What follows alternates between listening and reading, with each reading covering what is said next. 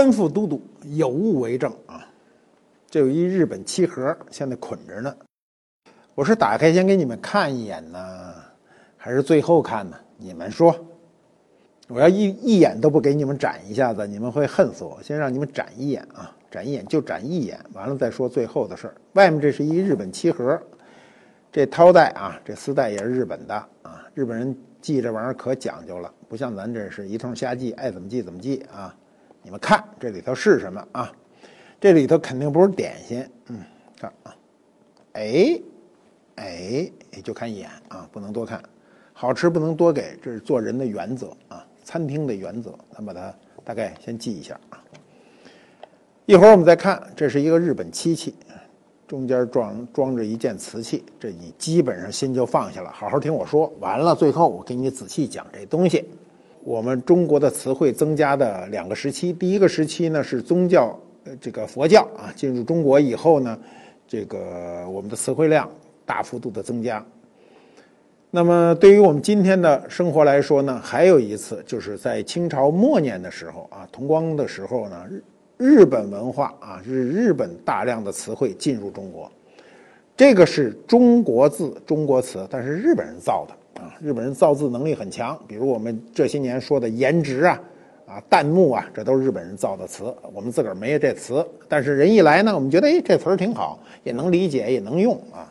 日本这个国名，我们先从国名说起啊。日本国名的这个定名呢，有两种说法，一种说法呢是日本人自个儿起的，就是在唐朝的咸亨元年六七零年，日本的天智天皇啊改国号为日本，这是一种说法。还有一种说法更为流行，起码在中国非常流行呢。他说是武则天啊，武则天改倭国为日本啊，这也是有记载的。这个在张守节的《史记正义》中呢有这样的记载。日本的本意很容易理解，日就是太阳啊，日出啊，太阳本就是本源。我们过去中国啊，认为我们往东走，走到海岸边上就一望无际的太平洋，根本不知道这太平洋能渡过去，所以就认为到了这边儿了。那么我们站在这个海岸线上呢，能看到的就剩了日本了。所以日本呢就被我们认为是日出之国。而日本这两个字又特别好，是什么呢？是它对称的字。什么叫对称呢？这日啊，这日字你从中间一切，左右是一样的，本也是左右一样的。中国这种绝对对称的字并不是很多啊。你比如说这个。你想我自个儿的名字里啊，这么也就就不对称。这“魏”字你甭管怎么着，这个“魏”字有一点对称，但是这有一勾啊，这还一撇一捺，还不是特对称。日本基本上是对称的。文明啊，我们今天老说这个词儿啊，文明一个非常重要的标志呢，就是文字的出现。文字的出现呢，有人认为是区别文明史和野蛮史的一个节点啊，就是文字一出现，你就进入了文明史；文字没出现，可以前面称野蛮史。那么文字的最大的好处是什么呢？是跨时空交流。我们今天看到一百年前人写的一封信，看到一千年前的人写一篇文章，看到两千年前的一个一个一个著名的著作，我们今天经过学习都可以看懂它，这就叫跨时空交流。文字就有这个好处。如果没有文字，我们当时啊，就是两千年前啊。我们的古人说什么啊？有什么思想我们都不知道，靠语言传达那肯定就乱了。在没有录音出现之前，声音的符号传达都是及时的。嗯，呃，这个没有录音，最多就是有个电话，中间有个电话线，说说它也就过，就是能够虽然能够距离加长，但是它不能跨时空。今天呢，因为有了录音了，我们今天有了录音，比如你们听到的这个并不是及时的声音，是我提前录好的，你们听到了，而且随时可以听。啊，这个好处就会增加很多，但是这个技术有这个技术就几十年的功夫，能够广泛应用就是几年的功夫。在这之前，我们都是靠文字来准确的传达人类的情感，啊，比如我们说，啊，《诗经》里的“窈窕淑女，君子好逑”，我们今天一看，这话已经跨越了两千多年了。中文呢是唯一的啊，这个从创造那一天起到今天流传下来的文字。我们都知道四大文明就我们延续至今，呃，其他的这个文文字啊，包括这个埃及的楔形文字、玛雅文字这些都灭亡了，人家现在使用的是新型文字。我们的文字存在了有多少年呢？就是三千多年，不到四千年啊。我们这个说法呢是大小有一点点差异。我们从甲骨文算起。通过金文啊，大篆、小篆，然后这个隶书，这个呃，这个楷书啊等等，一路啊走过来。所以我们今天每个人接受这个社会的教育，首先是识字啊，比算数还重要。你可以不会算数，但是你不能不识字啊。但是在隋唐之前，日本人没有文字，它只有语言，没有没有文字的民族，到现在全世界也还有很多。所以有文字就作为这个文明的一个节点。那日本呢，在隋唐之前是没有文字的，是有语言的。那他怎么办呢？他派了遣隋使、遣唐使到中国来了。到了中国来怎么办呢？就是学习你的文字，把它中文带到了日本。那么日本最初用这个官方记录就是用中文啊。我们今天看日本的几百年前的文献，完全是中文，我们自己就能看懂啊，完全就能看懂，用不着去学习的那个，它音不同，但是字是一样的。中国字呢，到了日本以后呢，由于日本本身有发音呢，它就变成了这个文字中呢有两种读法啊。我们一般来说都是一种读法，但是它有两种，一种叫音读，一种叫训读。所谓音读呢，就是模仿你的发音，呃，有可能这个发音在他那儿就没有，或者这个事物就没有，他只好拿着就用。啊，这叫这个音读，还有一种呢是训读，就是它自有的文字和意思都有了，就是借用你这个字，但声音还是利用它自己的声音，所以他就创造了这一种这个半中啊，我们看着这半中半半日的一种文字。我们到日本去呢，经常能看到各种文字能看懂啊，有的能看懂，但有时候你看懂了是白看懂，因为那个意思可能跟你理解的中文意思是有区别的。在公元八世纪初，日本有个女天皇啊，叫做元明天皇啊。元明天皇执政之前，汉字已经传入日本，但用法并不统一。官方用来写文书啊、史书，民间用来就说发音符号，就是我那我也得记啊，我这声音。你比如我带一封信，我光说你给我拿嘴巴传不行，我干脆写一个条，这时候就用汉字来来这个记这个音。当时日本的汉字取地名呢，就比较纷乱啊，所以我们今天看着呢，就有点儿。啊，觉得有点滑稽，因为人家是用的音呐，人不管你那事儿啊，啊，就拿这个字儿能用就行了。所以我们今天翻译的时候，尤其翻译人名、地名，直接译音的时候，还要做到信雅达，就是这个意思。啊，比如啊，日本当时有很多名字，我们听得很滑稽，叫比如叫无邪制，对吧？有的叫谋射制啊，还有的叫凶刺。比如我有一个城市叫我孙子市，我孙子市在日本的千叶县啊，大阪这个鹤滋贺县，滋贺县就是我们讲过美秀博物馆待的那个地方，啊，有个地方叫我孙子啊，这是日本历史上非常古老的一个姓氏。这个姓氏有千年历史了，有千年历史。前些年啊，在广州的这个亚运会上，有个日本的撑高啊女运动员啊。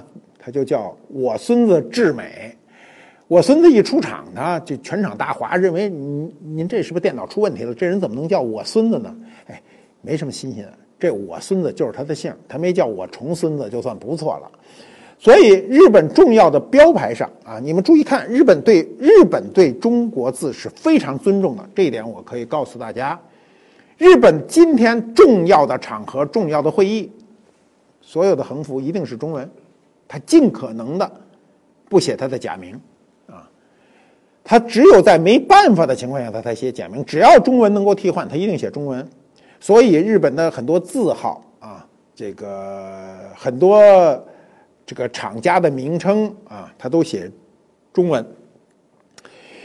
我好几年前看过一个话剧，这个话剧是我们自己编的啊。这个我去看的时候呢。我觉得这里头有个重大的问题。他这个话剧呢叫什么名呢？叫王府井，就是北京最著名的商业街王府井。他写民国时期的变革，他这个戏当中呢，他前面搁了一个叫匾爷。什么叫匾爷呢？就是哪家开张了，刻一个匾挂上去，啊，刻一个匾。这个匾爷呢，从头到尾就在这个整个舞台的这个前面的这个边上坐着，就不停的做雕刻状，表示了这个戏的戏核，就这个刻匾的人。那么抗日战争爆发的时候呢，日本人打进来以后呢，很多。这个店铺就改朝换代了，不是不是改朝换代就换了主人了吗？这匾就得重新刻，重新刻的时候，这日本人呢就让这匾爷呢给他刻这个刻这个匾。这匾爷就说了一句话：“说我堂堂中国人，我怎么能刻他那个缺胳膊少腿的字呢？”然后满场就鼓掌，但恰恰这一点错了。日本的所有的匾额全写中国字。他认为写中国字啊，就写汉字，远远的高于他的日文。他到今天也是这样认为，啊，今天日本的政治家如果不能说出中文来啊，不能这个很成熟的应用中文，应用中国的成语，那你作为政治家都不够格。所以，日本的演说家啊，在社会有地位的人都以掌握中文的多少为荣耀。所以王府井的那个话剧呢，在整个这个戏盒中呢，就强调日本人刻这种缺胳膊少少腿的这种汉字呢，这是无稽之谈，没有的事情。所以我们如果搞创作，一定要了解它的这个文化的本意。所以日语本身嘛，我们讲了有音读和训读，音读很简单，就是模仿你汉字发音，比如电话 dama，对吧？干杯干杯啊，椅子椅子，自由自由，机油啊。就是把这话都按按着大舌头去说就成了。中文也有这种现象，你比如我们中文哈，今天你生活中最多的沙发，你也是音读啊，你也是模仿这个发音。坦克、咖啡、巧克力啊，过去还有德利风啊，凡阿铃、单白桂，你都不知道是什么了吧？德利风就是电话，梵阿铃就是小提琴，单白桂就是香烟。它有的东西翻译过来不能生存。那么日文中呢，它还有一种呢，就是汉字。一样，读音不同，啊，有的是意义不同。比如，你看到在日本看到“手指”这两个字，“手指”，我们今天很了解手指，每个人都用啊。你我不相信有人不用手指。戴阿米啊，戴阿米，手指，手指就是日本的信件，写信啊，写信。比如我们今天女儿和娘。这是分开的，因为山东人啊管母亲叫娘啊，日语中的娘呢，母斯麦就是这个女儿啊。我们其实过去娘也是指年轻的女人，呃，你比如大丈夫啊，大丈夫这两个字儿特有意思，叫大一教部大一教部大丈夫就是我靠得着这事儿我行啊，我我能来啊，就这意思。因为日文中的这个汉字的这个字不是日本人创造的，所以它用起来呢就不是受太不受。我们汉语的限制，他从中文输入以后呢，就根据他的意思呢，就开始改。改我们有很多词儿我们是有的，但是呢，我们今天的意义是日本人设定的意义。比如我们说一个词儿啊，生活中经常说设计，说我们家这个装修请了一设计啊，说这单位啊，说这个开发商品，说你找几个设计，设计。我们今天一说设计，基本上都是这意思。设计在古汉语中是有的。古汉语中说的设计是指设下计谋，你算计我啊，这设下计谋叫设计。但我们今天说设计的时候，基本上都是沿用了日语中的这个含义设计。你像这样的词汇，比如设计啊、料理的文学呢，我们过去有这个词汇，但不是这个意思。日本的词汇输入中国以后，我们沿用了日本发明的这个意思，这个很绕的慌，你得慢慢去想。清朝末年有大量的日本词汇进入中国呢，它是其实它是有一个历史原因的。在十九世纪中叶的时候，日本呢还是处在这种小农经济，它是个典型的这个封建社会。它天皇啊，虽然万世一系啊，日本天皇是万世一系的啊，他就是个象征性的，他没有权威，大权都在德川幕府手中。日本的这个军人政权呢，在日本的历史上掌握了有。六七个世纪，六七六七百年，德川幕府在日本推行的是一种闭关锁国的政策，所以呢，国家的生产力比较低下，老百姓生活特别苦。日本人虽然能忍辱负重，但是太苦了也受不了。幕府呢，就这个统治者就加大盘剥的这个力度，所以当时呢，你知道欧美的侵略呢就开始向亚洲入侵。你像一八六零年，英法联军已经第二次鸦片战争以后侵入中国，对吧？对于日本也是这样，日本的国内外矛盾就是就日常的激化。在这种情况下，日本老百姓呢，就民众啊，就拿起了武器，开始了这种倒幕运动。所谓倒幕运动，就是把幕府的这个统治者赶下台。当时幕府的军队跟天皇军呢就交战，这德川庆喜就败走江户，江户就是今天的东京啊。呃，到这个一八六八年呢，就是基本上就败势已定。六九年的一八六九年的时候呢，就彻底交出，这个表明这场战争的结束，日本全境统一。那么明治维新呢，就以成功告终。我们在他之后三十年，开始了百日维新，就是我们的戊戌变法。我们的百日维新以光绪皇帝幽禁在瀛台呢作为失败的一个终点。百日维新的失败对中国来说影响太大，所以呢，中国当时很多文人志士就到日本去了。那么我们比较一下啊，明治维新啊的胜利呢，结束了这个日本幕府时代的一个统治啊，七百年的幕府时代统治到这一天就结束了。我们百日维新比他晚了三十年，准备不足，还失败了，然后使中国进入了我们课本中提到的半殖民地半封建的一个社会。这时候，中国大量的人到日本去学习，旅日去学学习。我们可以举一些例子啊，比如我们共产党的李德钊、陈独秀啊、周恩来、林伯渠、董必武、张闻天，这些都是共产党系的。国民党系的。你看，孙中山、廖仲恺、蒋介石、章太炎、何应钦、汪精卫，这些都是国民党系的。那么文人还有谁呢？我们大家熟知的鲁迅先生、郭沫若，包括周作人，包括我们知道的郁达夫啊，还有田汉、夏衍，这些人都留日。你比如还有这个梁启超啊、秋瑾呐，你像秋瑾女士，你看她穿那一身就完全就是日本服装。我。前年做了一个节目啊，一个节目，中央台给我做的，叫《客从何处来》。你们有兴趣的话，这个网上搜一下还能看到。这拍了我两只祖上，一个是我父亲一只，一个是我母亲一只。我母亲，我姥爷啊，我的外曾祖父，就是在一九零一年留日的，啊，回来还做了北图的馆长。呃，他的学校的同学就有鲁迅，有陈寅恪。有黄兴啊，有杨昌济，杨昌济是杨昌杨开慧的父亲啊，这些都在中国近代史上赫赫有名的人。有人说啊，中国近代史上著名的人物啊，百分之八十都留过日，这事儿可能有点夸张，但是呢，确实有大量的人都留过日，对中国的各个方面的影响深远，所以就有很多词汇进来了，比如科学啊，科学。我们今天说学物理、数学是吧？地理这些词儿全是从日本翻译过来的。我们过去曾经自我翻译过，把物理翻译成格物。你看物理的物啊，物理，我们把这个理字儿往前移，变成格物。为什么翻译成格物呢？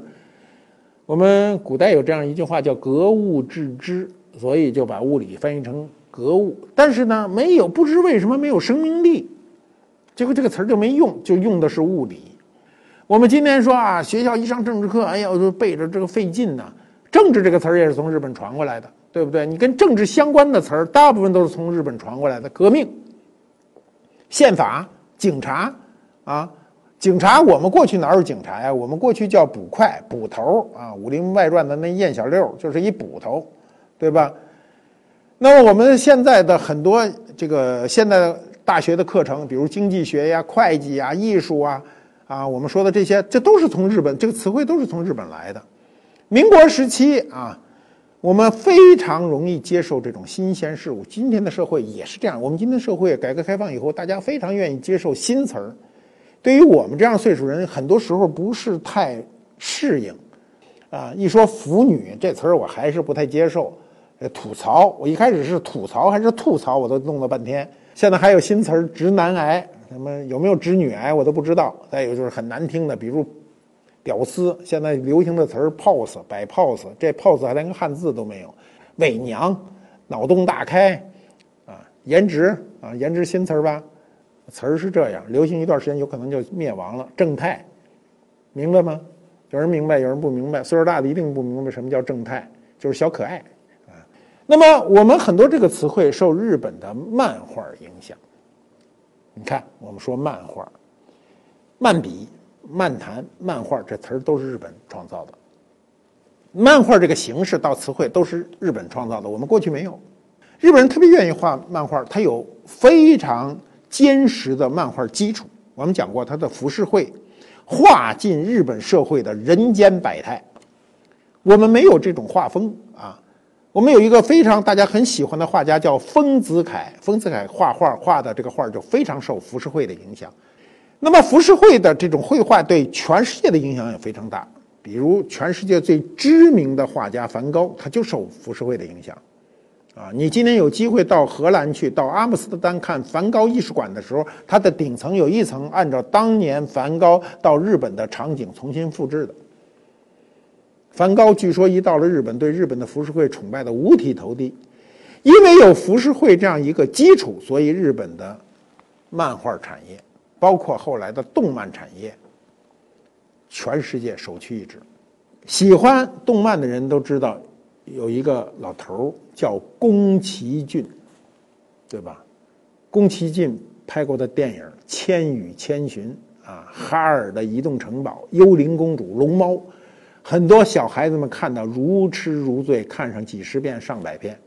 人宫崎骏的小工作室就一小楼，啊，不到三百米，所有人都在里头侧身而过，人家拍出了世界级的影片，所以。日本动漫对我们的影响啊，比如大家很熟知的变形金刚，对吧？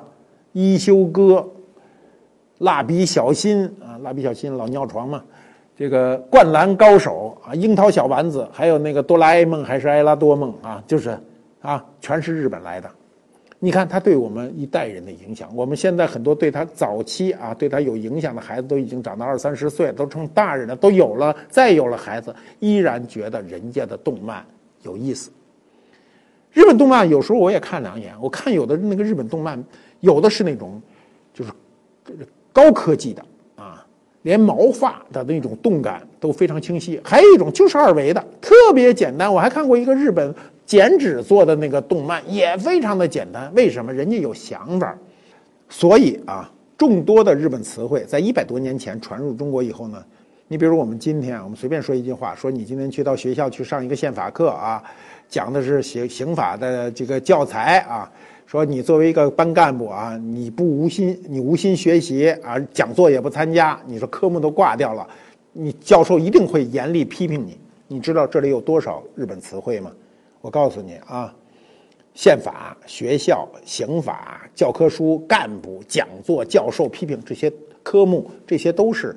这个日本词汇，你今天啊，如果去日本啊，你不识日文没关系，但你识中文，你看到你能看懂的中文的时候呢，一定要问问左右啊，一定你去的时候肯定有人懂啊，你问问他什么意思啊，千万不要莽撞啊，因为有的日文呢跟中文的意义是完全不同的，但是有两个有两个词啊，四个字啊，我觉得你们应该记住啊，这两个字对你们去日本很有用。第一个叫无料，无料是什么意思呢？是免费的意思，啊，你到日本一定要看到无料，就是这地儿免费。第二呢，看到一个词汇呢，叫放题，啊，放题就是释放的放，啊，题目的题。这放题呢，不是开卷考试，啊，不是这意思。放题就是随便，啊，随便吃。比如你到这个一个餐厅去，上面写着饮料放题，那就是饮料随便喝，就这意思。但是啊，你千万不要找到“无料放题”这四个字在一块儿，这辈子你也找不到。有一个地方随便吃、随便喝、随便玩还不花钱，找不到这么个地方。日本人在一千四五百年前来到中国的时候呢，把我们的文字搬了回去，为他所用。一千多年以来啊，中文也发生过很大的变化，我们有很多词汇。是日本人用我们的原材料，用我们的文字组成新的词汇输入到中国，而我们用起来得心应手。那么词汇的创造本身也是说明一个民族的创造力。我们当然也创造了很多新的词汇，我们在这儿不讲，有机会在其他的地方再讲。那么中日文化对于日本人来说，他一直承认，而且到今天他依然以中国文字啊、中国文化为自豪。我去奈良看一个唐代展啊，一个唐代文物展，前言开篇就写着：“我们的文化来自于中国。”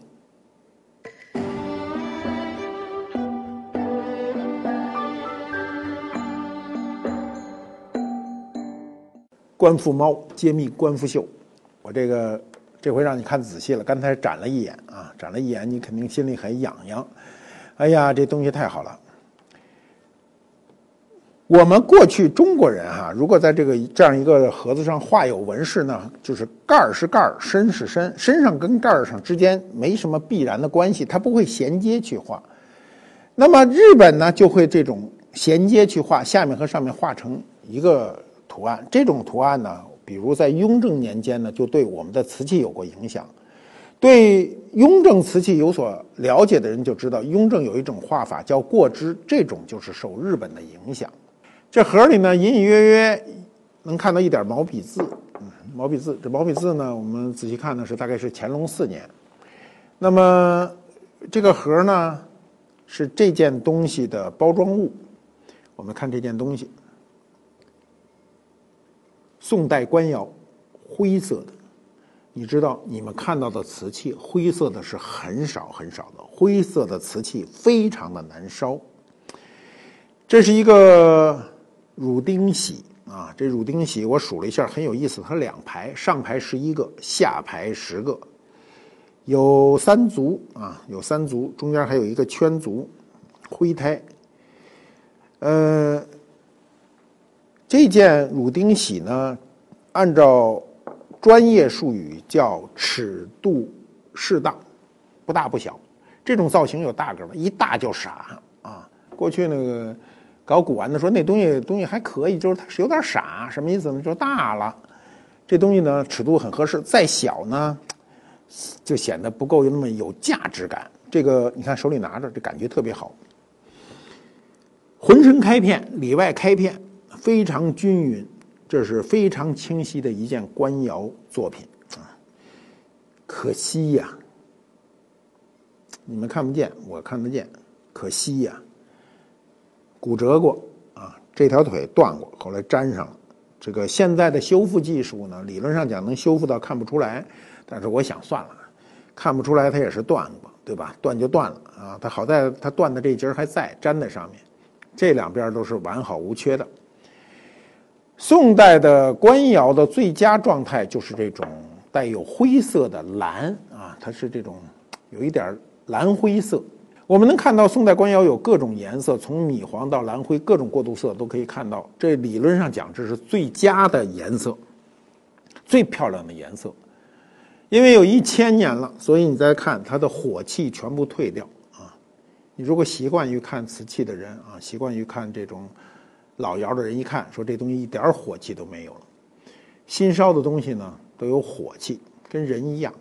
人到我这岁数没什么火气，我年轻时候火气大，就跟人打架了。嗯，每个人都有自己修行的这个过程，你必须修行。瓷器也在修行，一个瓷器修行一千年，就成了目前的这个样子。它中间也有劫难，比如它断掉一个足，也叫劫难。我们为什么在讲日本的时候把这个东西拿过来呢？我们是要说明这个问题，这是一个包装物，中间呢装有中国宋代的一件顶级官窑。那么这件东西呢，在二百八十年前去了日本，日本人又精心为它配置了一个盒它说明一个什么样的问题呢？说明它外表是日本的，但藏有一颗中国的心。这是我们的官府猫马都督啊。跟我一名我们官复猫到现在有二十多只了。官复博物馆给这些流浪猫或弃养的猫搭建了猫办公室和猫别墅，聘请他们呢当猫馆长。他也当不当，他走了。还把官复猫的形象做成漫画，让他们讲述中国的文化、中国的历史、中国的文物，让孩子们更能接受。每周一、三、五，我们的漫画在微博、微信上更新，扫描屏幕上的二维码即可观看。